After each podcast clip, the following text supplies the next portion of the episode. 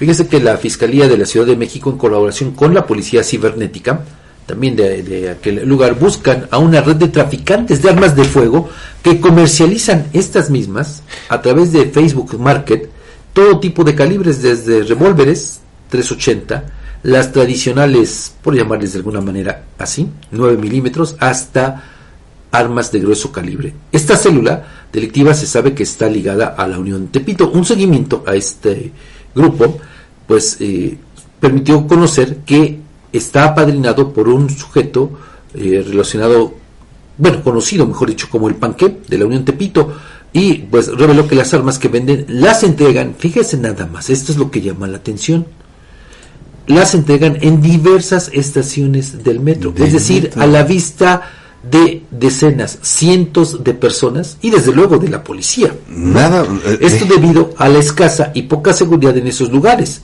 Ahí mismo, vean nada más, las revisan y se hace la transacción comercial.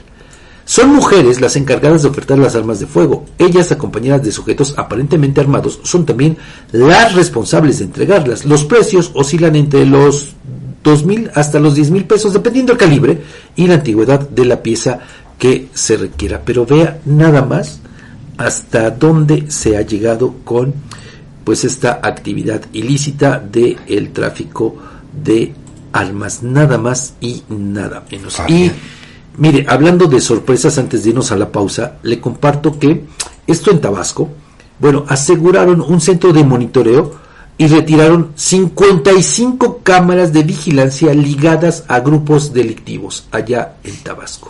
Es decir, desde un centro de monitoreo particular vigilaban a decenas de miles Que de no es la primera vez No. eh, que sucede esto. Te recordarás que una ocasión presentamos un video Sí. donde se veían una gran cantidad de monitores, Sí. con, obviamente conectadas a muchas cámaras en diversos lugares que servían como halcones. Así es. ¿No? Y bueno, pues le digo, ahí están los resultados de, de todo esto.